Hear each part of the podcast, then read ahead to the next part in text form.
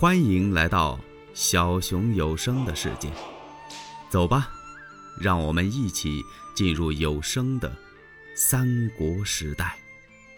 满先生，刘备一听，是不是满宠啊？果然不出所料，满宠打外边进来了，风尘仆仆。他先见过丞相，然后又见过玄德。曹操让他坐下。啊，嘿嘿嘿，皇叔丞相在此。也有我的座位呀？有座便坐，不必客套。哦，谢座。啊，满先生啊，你什么时候从冀州回来的？哦，刚刚赶回。哦，袁绍与公孙瓒交战之事如何呀？感情曹操是派满宠啊，到冀州去打探消息去了。满宠这么一听，哎，丞相。嘴里说着话，他看了一眼刘备。曹操冲着满宠一摆手：“满先生无妨事，只管说来。”是，学生我到了冀州，才打听清楚，袁绍是大败公孙瓒。哎呀，刘备听到这儿，心里头咯噔一下子，暗吃一惊。满先生，公孙瓒他现下如何呀？满宠一看刘备急的那个样子，哦，玄德公不忙，让满先生慢慢说。哦，是。回禀丞相与皇叔，公孙瓒叫袁绍杀的是大败，最后无计可施，他自己修造了一座易经楼，有十多丈高，囤了好多的粮草，他想背城一战。可是袁绍呢，是苦苦困着城池不放啊。逼得公孙瓒走投无路，他曾经写信到许都来向丞相您求救，可是他的那位使者啊，叫人家袁绍给捉住了。后来公孙瓒又写一封书信给张燕，这封信呢也落到了袁绍的手里。袁绍拆开信，这么一看，在信中约定举火为号，里外夹攻，想兵败袁绍。袁绍来了个将计就计，带领人马冒充是张燕，说是来救公孙瓒。公孙瓒一见火光，喜出望外，带着人马杀出来。他没成想，让袁绍杀的是丢盔卸甲。从此，他登上易经楼，是再也不下来。可是他没想到，袁绍啊，挖开一条地道，直通易经楼下，最后还是把这座高楼给取下来了。公孙瓒走投无路，杀死了他的妻子，是自缢而亡。公孙瓒的人马粮草皆归袁绍所有啊！刘备听到这儿，不觉得眼睛这么一酸，掉了泪了。曹丞相一看，哎，玄德公为何落泪呀？你是为公孙瓒吧？果然叫曹操给猜着了。曹操知道。刘备与公孙瓒既是同窗之好，还有推荐之情。公孙瓒帮过刘备不少的忙啊，现在所以他挺难过。刘备一方面是哭公孙瓒，他心里还在想着一个人，想谁呀？赵云、赵子龙。不知这员虎将现在落于何处？刘备这心里话呀，没敢往外说呀。可曹操这个时候已经双眉紧锁了。曹操怎么皱眉了？他心中在暗想：袁绍本来就是我的劲敌，我希望啊，他和公孙瓒多打一段时间，把他们两下的力量都消耗消耗，然后鹬蚌相争，我来个渔翁得利。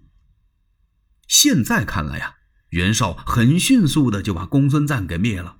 公孙瓒的兵马粮草地盘，那全归他了。现在袁绍的势力是越来越大。本来袁绍就是曹丞相的心头之患，如今他势力这么大，这怎么得了啊？更是曹丞相担心的是，是怕二袁携起手来呀。所以他赶忙问了一句：“满先生，袁绍兵败公孙瓒。”你听说袁术怎么样了？哦，丞相，袁术给他哥哥写了一封书信，劝他哥哥称帝。袁术这个人呢，在淮南一带是骄奢过度，手下将校离心离德，有好多大将都离开他。现在听说袁术也病了，他根本在淮南就混不下去了。他想带着玉玺和他手下那些人马去投他的哥哥袁绍。刘备听到这儿，赶忙冲曹操双拳一抱：“哎呀，丞相，您可不能叫袁术去投袁绍。要是那样的话，那袁绍等于猛虎添翼了。丞相应该早做打算。”嗨，玄德公言之有理呀。话刚说到这儿，由外边慌慌张张进来一人：“启禀丞相，袁术已经在淮南起兵，兵奔徐州。”他过徐州是上冀州去投他的哥哥袁绍，请丞相定夺。哎呦，还没等曹操说话呢，刘备可乐坏了，这可是个千载难逢的好机会呀！他急忙哗啦把杯筷这么一推，站了起来。丞相绝对不能叫袁术兵过徐州啊！哼，玄德，以你之见呢？请丞相赐刘备一支令箭。刘备不才，愿生擒袁术来见。哦，哈哈哈哈哈！玄德公有劳了呀！如果有你带关张到徐州，那袁术是插翅难逃。待我面君之后，然后起兵。第二天，曹操就奏明天子，天子当时就降旨了。曹操立刻派人五万人马，然后配备两员大将朱灵和陆昭。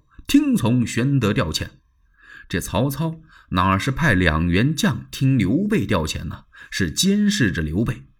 刘备亲自到朝中面君，向天子辞别。天子哭着把刘备给送出来了。刘备低低的声音嘱咐天子：“您多多保重龙体，臣自有安排和主张。”刘备回来之后，立刻吩咐让关张催促着朱灵与陆昭二将快快起兵。回到府里，赶快收拾，忙得不得了，噼里啪啦收拾一气，落下不少东西，不要了，走吧。这人马就出城了。出来走了还没有十里路呢，国舅董承前来饯行，董承也哭了，拉着刘备的手：“皇叔啊！”您可别忘了这玉带诏啊！刘备一听，我时刻没忘。说到这儿，他用眼四处看了看，左右没有曹操的人，他这才告诉董承：“国舅，请您耐心等待，刘备此去必有奉报。”董承啊，拉着刘备的手，眼泪汪汪：“愿公莫负帝心呐！”你可别辜负了天子对你的期望。刘备点点头，冲着董承一拱手，然后飞身上马，马上加鞭，叭，哗啦啦，大队人马浩浩荡荡就开下来了。欲知后事如何，且听下回分解。喜欢小熊的话，请点赞、订阅、加关注，你们的支持是小熊最大的动力。